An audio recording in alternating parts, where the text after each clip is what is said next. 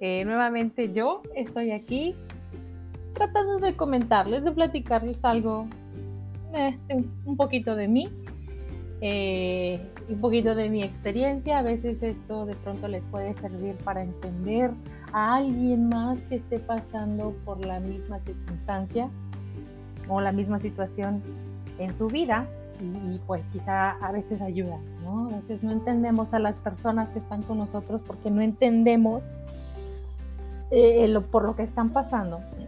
Y la, opinión o el relato de un tercero ayuda.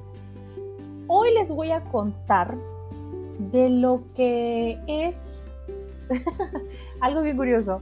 Eh, yo doy clases, doy clases a nivel universitario.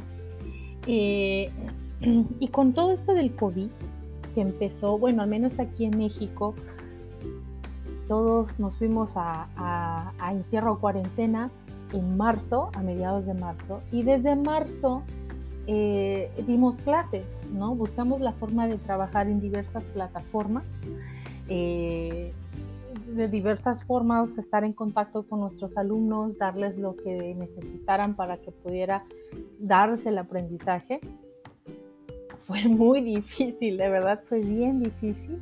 Yo soy una persona que ama estar en su casa, yo amo estar en mi casa, eh, pequeñita y todo, pero amo estar aquí, amo mi espacio, mis lugares, mis cosas, sé cómo las acomodo y todo, ¿no? Yo lo sé a la perfección.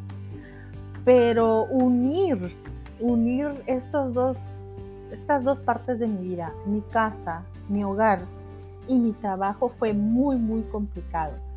Eh, primero que todo, acondicionar un área que no tenía aquí en mi casa para poder dar clases, ¿no? En mi escritorio, mi impresora cerquita, el modem todo cerca, con buscar cables para tener una conexión más fuerte, eh, una buena silla porque iba a pasar horas sentada frente a la computadora y bueno, también el hecho de ser mamá. Eh, mi hija la más pequeña tiene tres años y medio, entonces también ella tenía clases en línea, también ella este, tenía esas necesidades y conectarme con mis propios alumnos y con ella fue muy, muy complicado, ¿no? Eh, es, bien raro.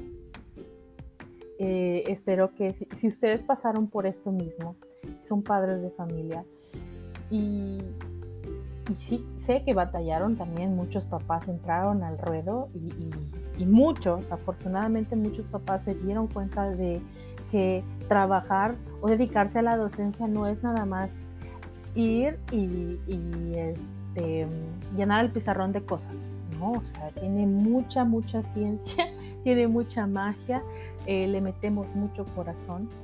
Las maestras de mis hijas le metieron mucho corazón, muchas ganas y con lo que yo pude hacer como mamá trabajadora profesionista que también se dedica a la docencia, eh, fue complicado.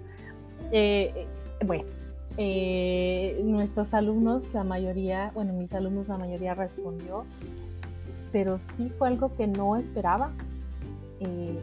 yo creo que muchos de mis compañeros, tanto hombres como mujeres, se las dieron bien negras, bien oscuras, pero no, no quiero yo ahorita, por favor, no me golpeen por lo que voy a decir. es mi, mi opinión. Eh, yo creo que las mamás profesionistas, docentes, nos las vimos más oscuras.